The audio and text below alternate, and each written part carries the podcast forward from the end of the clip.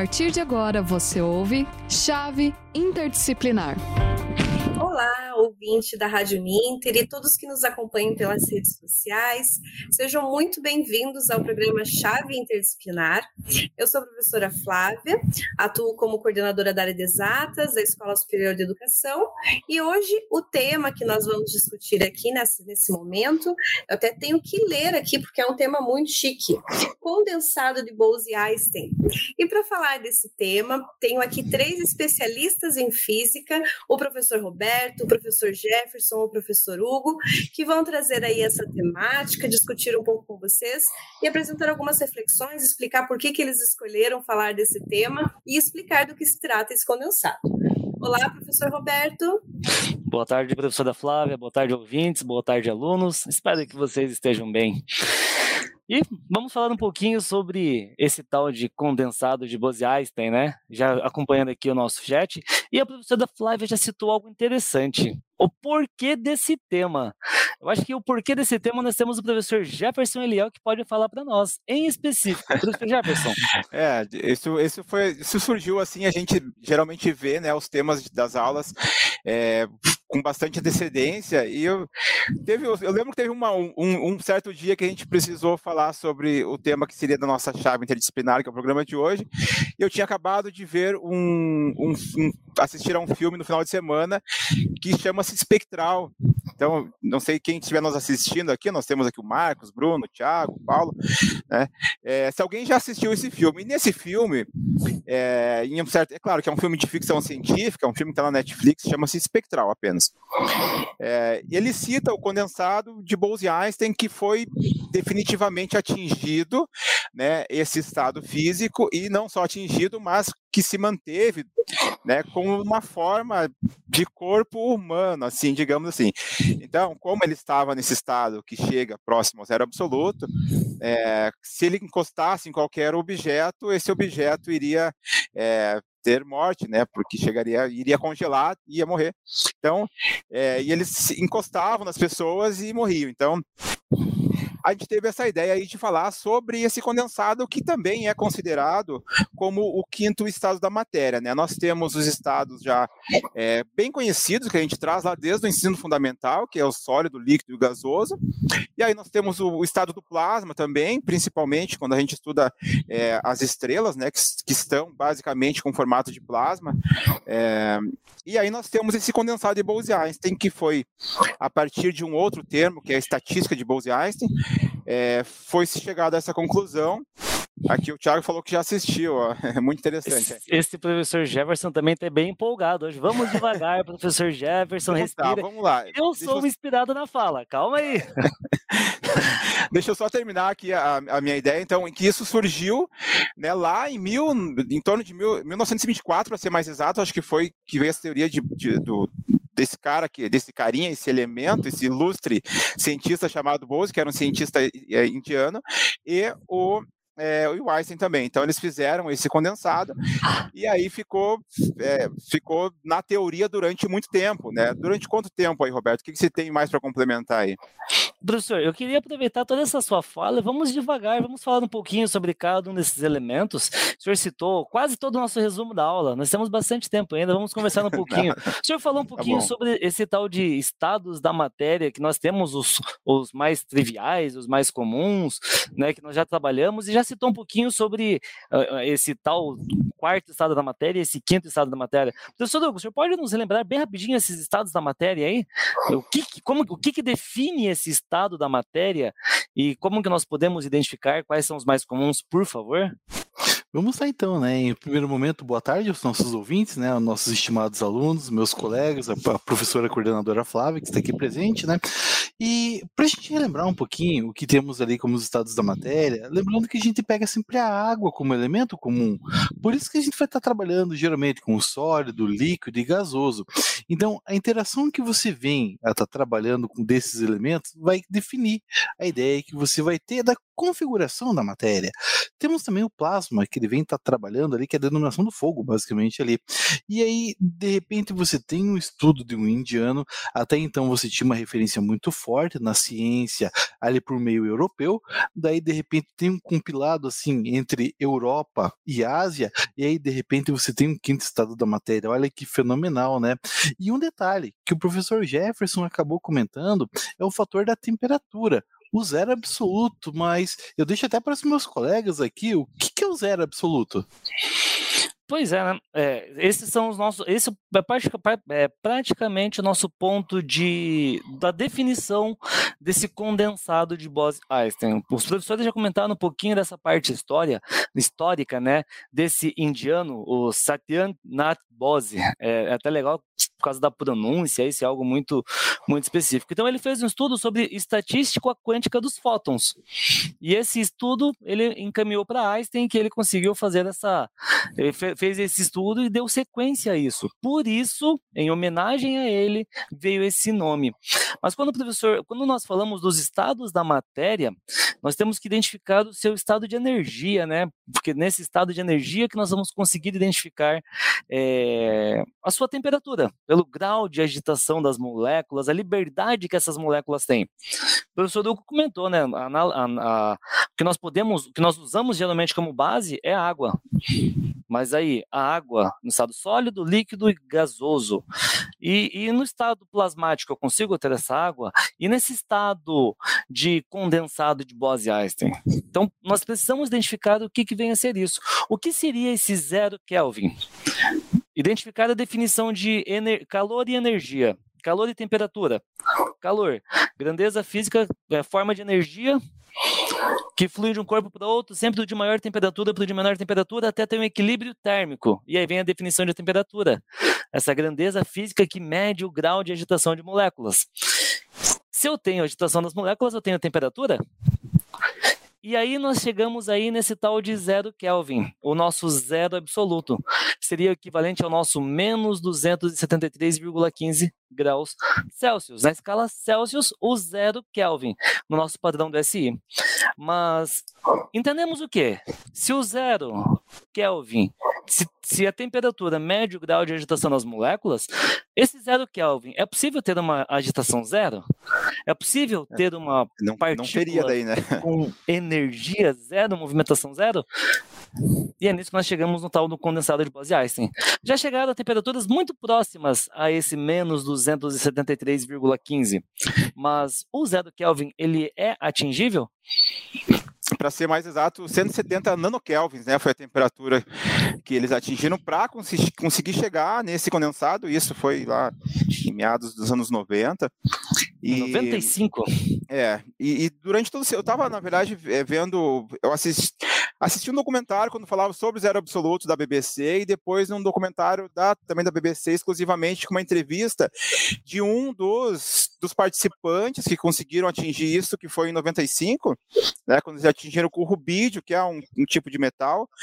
É, e assim, eles é, mostrou toda, toda a, a, o percurso que eles tiveram de chegar lá. Então, assim, havia uma, muita competição, né, era, eles chamam de, de, de corrida de chegar até esse condensado. E aí, vendo as figuras, é que a gente está aqui no, na rádio agora, então a gente optou por não trazer slides, porque né, senão não ia ter como demonstrar.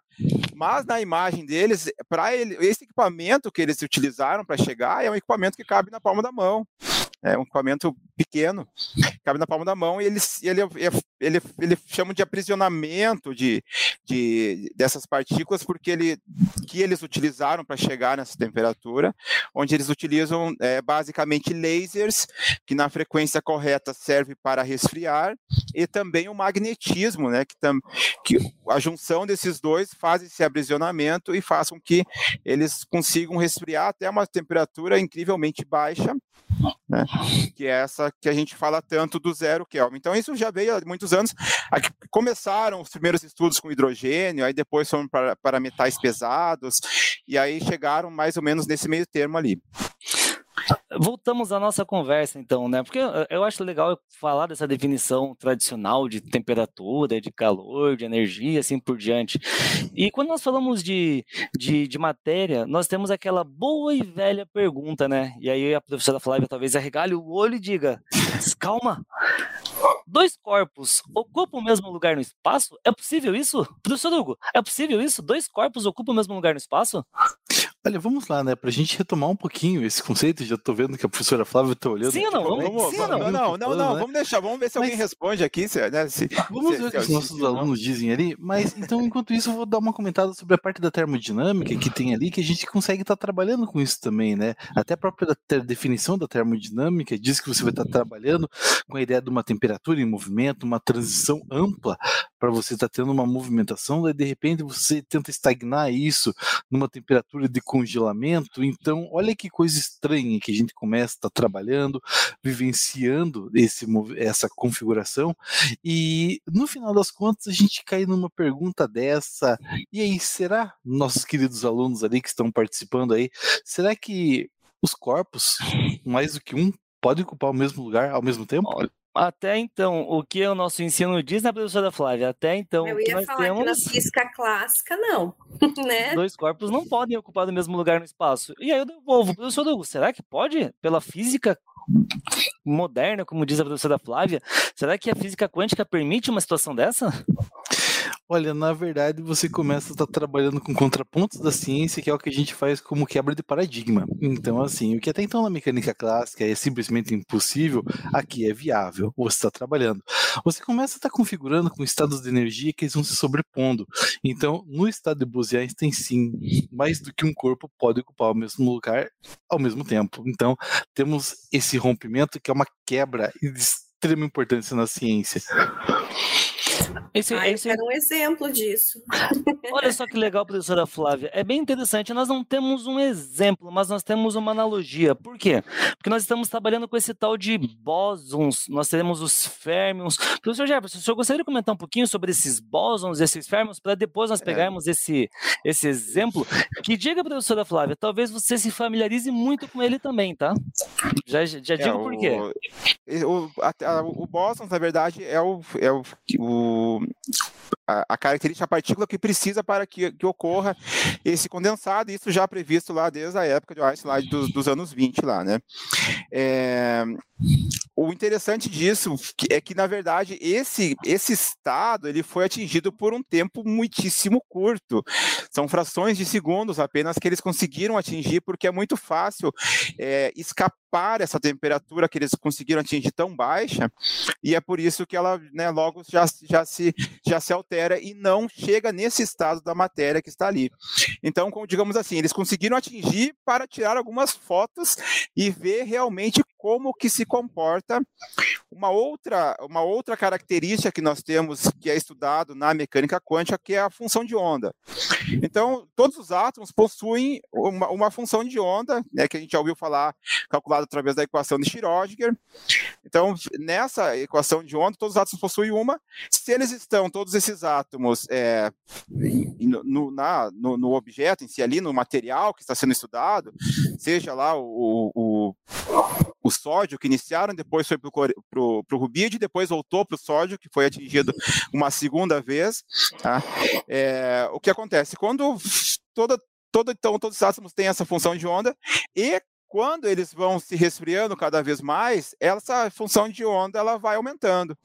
Vai aumentando, aumentando, aumentando, até que chega a um ponto em que todas vão ter todas vão estar interligadas essas funções de onda e ela vai acabar se tornando uma onda como se fosse uma onda só. Então, é, a ideia deles dessa estatística é que seja calculado de daquele material com apenas uma função de onda para calcular todo é, todo aquele composto ali. Então, essa é que veio a ideia.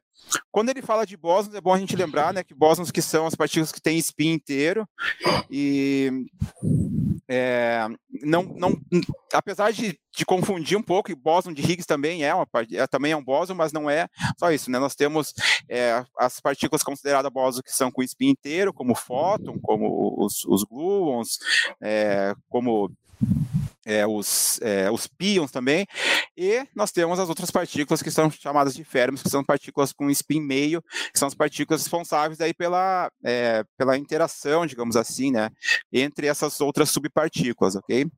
Show de bola. Então o professor Jefferson já fez a definição dos bósons e já fez as definições dos férmions, né? A professora Flávia, você perguntou, né, uma aplicação, um exemplo disso, é, quando nós colocamos, colocamos aquela pergunta, né, dois corpos ocupam o mesmo lugar no espaço, eles não só se comportam como um todo, mas se tornam um todo. A professora faz parte de um coral? Não faz? A professora usa esse dom da voz. Uma analogia bem simples seriam muitas vozes de um coro. Você consegue diferenciar essas vozes, mas você vai identificar isso como se fosse uma única voz. Elas se fundem para se tornar uma voz. Esse seria esse exemplo que nós temos desse, desses bósons aí. Isso é, uma, é, algo bem interessante, como nós podemos identificar. Um outro detalhe que o professor Jefferson falou aí foi dessa tal de, de, de Pauli, de exclusão de Pauli, de cadeias, de níveis energéticos, né, professor Jefferson? Quando nós falamos desse tal de bósons, nós podemos identificar como eles têm esses spins diferentes de meio, eles não entram nessa tal de exclusão de Pauli, né? Essa, essa, exclusão de Pauli é aquela, aquele detalhe que nós temos lá na química, que nós montamos, né, a, a, a, os nossos níveis de energéticos, né? E aí, simplesmente, nós não conseguimos identificar isso nos bósons. É, então, é ele, ele como o Hugo falou, ele, ele vai, né, a gente começa a ter uma outra característica, né? Tanto que essa, a gente sai da mecânica clássica, que a gente tem uma ideia, com, com, o estado da matéria simples da termodinâmica e a gente entra nesse outro estado, né? Então, é, as, indo, indo mais além do que isso, assim, o, o que, que, se espera, digamos assim, com esse, com todos esses estudos ali que a gente tem e que há muito a desenvolver ainda, porque como eu disse, primeiro no, no, no, tal filme que eu citei lá, já tinham os corpos que conseguiam se manter até mesmo fora do ambiente ali, naquela temperatura, né? Mas o que nós temos na realidade é que a gente conseguiu apenas por alguns segundos manter essa temperatura. É, uma das ideias que eles trabalham é na, na, na computação quântica, com o teletransporte, inclusive, para, é, para isso. E por, quê? Porque esses átomos que compõem as matérias vão se sobrepondo um ao outro, até, como eu disse, se formar, digamos assim, como se fosse um só. Né? Agora, a gente está falando isso de milhões de átomos sendo juntados, estando juntos ao mesmo tempo ali, né? Tá? Então é uma coisa que ainda, assim, para a gente ver a olho nu em algum objeto, acho que ainda vai um bom tempo de estudo, até porque o último, é, mais recente que teve de mudança de conseguir uma outra substância foi de 2017. Então, veja bem, nós estamos falando de algo bastante recente aqui. O Domingos comentou ali que deve ser uma ótima área de pesquisa, né, por ser atual e interessante, e eu, e eu acho que, que tem toda a razão, né, e essa, essa discussão que vocês estão trazendo, professores, mostram como, embora nós façamos parte da área de exatas e tenha essa falsa impressão de que as ciências exatas ela é pronta e acabada, a ciência é totalmente dinâmica, né, gente? Progressiva então, e dinâmica muito dinâmica. E como tem ainda, todos vocês que estão nos acompanhando podem ser cientistas e descobrirem ainda, né, avançarem nesses estudos e tem muito conhecimento a ser produzido ainda dentro da área da física. Boa tarde, é. boa tarde a todo mundo que foi chegando no chat. É. Muito interessante isso, né, professora? Porque vem a calhar com, com o próximo tópico que nós vamos falar. Mais dois detalhezinhos bem simples. Então, esse fenômeno que os bósons formam uma substância de gás, converge para o menor estado de energia. E aí o pessoal perguntou, né, é sobre mercado de trabalho, sobre a atuação do físico e assim por diante. Professor Hugo, nós temos algo que está em constante desenvolvimento, nós temos, inclusive, no nosso país, que é, é, é para novas descobertas também. Mas nós temos o, o, CERN, né? O CERN é um acelerador de partículas é, gigante. No Brasil nós temos o Sirius, nós temos um acelerador de partícula. Mas vamos falar um pouquinho do CERN ali.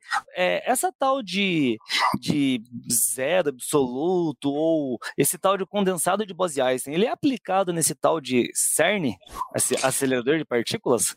Olha, professor Roberto, antes de, de responder essa pergunta, eu vou da, complementar o que a professora Flávia havia falado, que a ciência é dinâmica. Algum tempo atrás foi publicada uma carta falando que a ciência tinha acabado, a física tinha chegado ao seu limite, e daí, dois anos depois, foi observado, assim, no Sol, que elementos que tem na estrela tem também no nosso planeta. Então, assim, já deu uma quebra de paradigma, um rompimento no que a gente tinha numa visão clássica e avançando até o momento atual. É, algumas perguntas permeiam é, a ciência atualmente, dentre elas, o que é matéria escura, o que é energia escura. É, no CERN até então, pelo por diversas pesquisas que ocorrem lá, é, uma delas estão tentando buscar qual que seria essa ideia da essência do universo. O que, que foi essa diferença que causou essa ideia dessa matéria escura, essa energia escura? É, eu estou jogando essa pergunta para vocês, mas assim, eu não tenho resposta porque a ciência não obteve ela até o presente momento. Estou em busca. Para isso, você tem experimentos ali que estão sendo realizados, formas de estarem buscando conhecimento amplo de até assim uma ideia como se fosse tipo as raízes do universo, vamos dizer assim. Então eles estão em busca é, dessas evidências e uma das situações que eles estão vinculando que pode trazer a justificativa para isso é justamente o condensado de Bose-Einstein. Então isso pode estar tá trazendo informações, uma riqueza ampla, só que a gente não é, é não consegue ter uma estabilização por um tempo muito amplo, pra, até para fazer uma pesquisa mais detalhada. Mas as pesquisas estão ocorrendo, eles estão buscando formas de manter isso no estado temporário maior para poder fazer uma investigação mais apurada, vamos dizer assim. Já aproveito, né? É, no nosso, nos nossos aceleradores de, aceleradores de partículas, nós temos é, muito é, o conceito de magnetismo e baixas temperaturas, para que a gente consiga encontrar partículas elementares, partículas menores. Física da matéria condensada. Nós temos um professor que, que, iniciou conosco hoje, ele estaria aqui conosco, mas infelizmente ele teve imprevisto, o professor Daniel. O professor Daniel, ele colocou aqui, ele, ele colocou não, ele fez o doutorado dele nessa área de é, física quântica também, mecânica quântica. É, ele, ontem nós tivemos uma conversa, tivemos um bate-bola, vocês deviam ver a, a empolgação dele para falar desse assunto. Mas dando sequência, um outro termo que aparece muito quando nós falamos do tal do condensado de Bose-Einstein, né, quando nós falamos desses bósons, desses férmions, desse baixo nível energético, aparece o tal de superfluido. Esse superfluido, né, professor Jefferson, ele está ali, ele foi só descoberto lá em 1990, né? Você que gostou de, gosta de falar de datas, mas eles pegaram o hélio e eles pegaram esse hélio e eles tiraram a energia dele, foram diminuindo a temperatura dele, diminuindo, diminuindo, e eles perceberam que o hélio ele se condensa a 4 graus Kelvin. Pô, professor, 4 graus não, né, me perdoem. A 4 Kelvin. Kelvin não tem grau, me perdoem. E é isso que acontece? O que, que seria esse superfluido é. do Sr. Jefferson? É isso aí. Na verdade, tem, tem um, é, o condensado de, de Bose-Einstein tem, tem bastante em comum com o superfluido. E uma das ideias que eles têm de utilização, por isso que eu citei da, da, da, da quântica computacional é justamente isso, né? Utilizar, ser utilizado como um supercondutor. Né? Então, é, eu vou emendar um pouquinho aqui com o comentário do, do colega ali que disse que, que é um tema atual interessante e tem bastante área de pesquisa, porque nós temos essa área desse condensado que nós trouxemos hoje, e nós temos no outro extremo, que é o, o que, que é de altas, altíssimas temperaturas.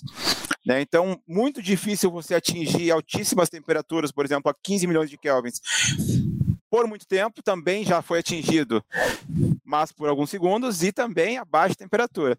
Então, assim, e essas duas frentes, digamos assim, de estudos e, e são de extremos, é o que nos vai ter um caminho é, para grandes novidades, grandes descobertas científicas dos próximos anos. Uma vai ser da fusão nuclear para energia limpa, definitivamente limpa e ilimitada, né? E a outra é do, da, da, baixíssima temperatura do zero Kelvin, né, onde nós não temos praticamente a energia ali, então é, os, os, a condutividade iria né, ser quase instantânea. É, o interessante é que em todos os tópicos nós estamos falando com esse tal de, de energia, é, energia, excesso de energia, muita energia, e o, o, ponto que o professor Jefferson colocou é interessante, né? Menos 273, é, o zero Kelvin, menos 273 graus Celsius, é teoricamente um valor muito pequeno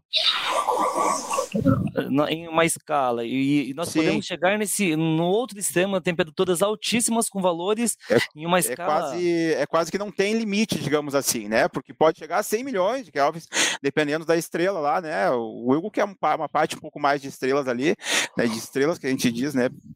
Como o Sol e outros em tantos assim.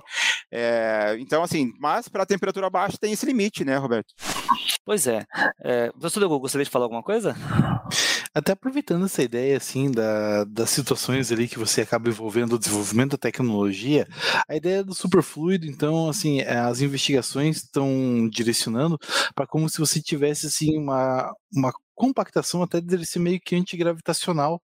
Então, assim, é, o pessoal fala muito assim da ideia de carro voador, desenvolvimento da ciência, inclusive já tem um que ele é como se fosse tipo um carrinho, que ele é meio que um aeromodelo, e aí eles estão querendo fazer talvez uma desenvoltura de um carro que tem uma finalidade dessa forma.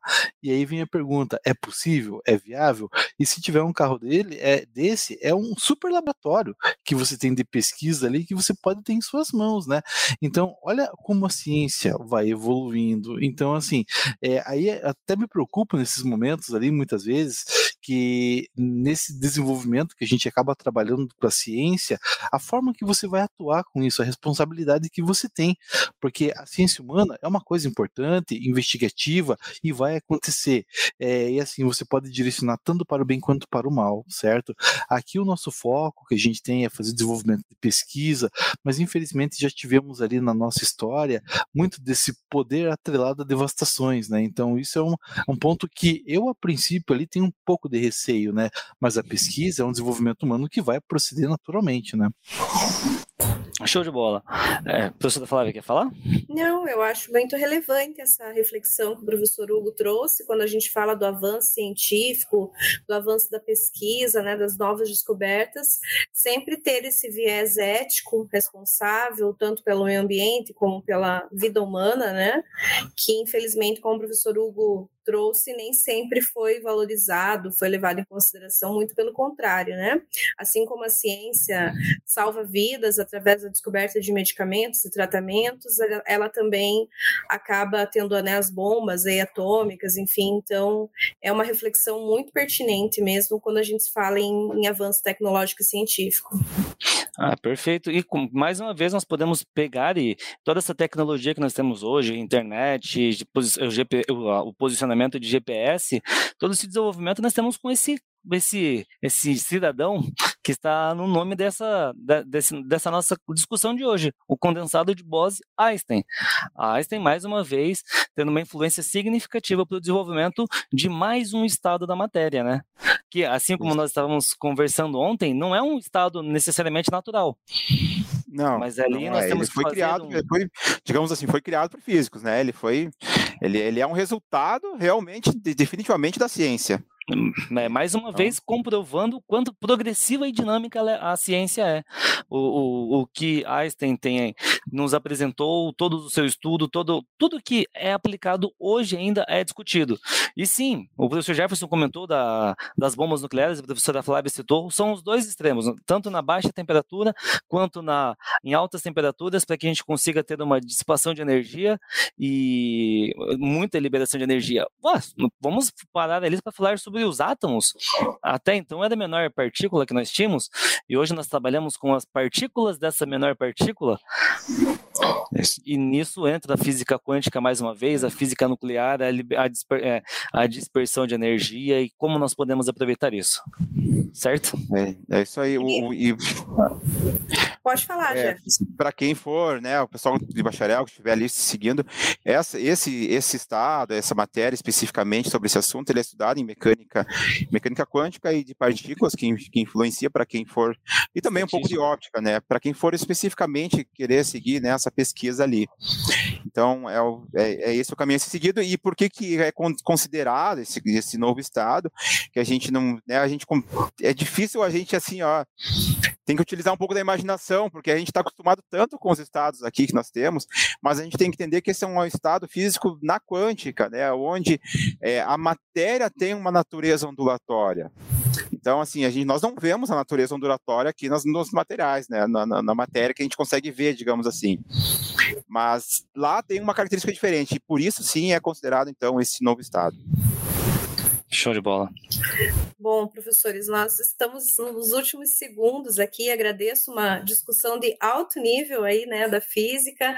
É, e só para terminar ali, o professor Jefferson falou para os bacharéis, mas como nós temos os licenciados também, os licenciandos, né, em física, é, normalmente a física moderna e contemporânea, ela fica bem lá no final do terceiro ano, nas últimas páginas dos livros, e é comum que nem se trabalhe, né? Os professores têm um pouco de receio disso. Vocês que estão se formando formando de professores, professores de física, mudem isso, né? Vocês vão ter a oportunidade de sim abordar é, esses novos estudos da física contemporânea na, na, educação básica, já no ensino médio, eu acho isso bastante relevante.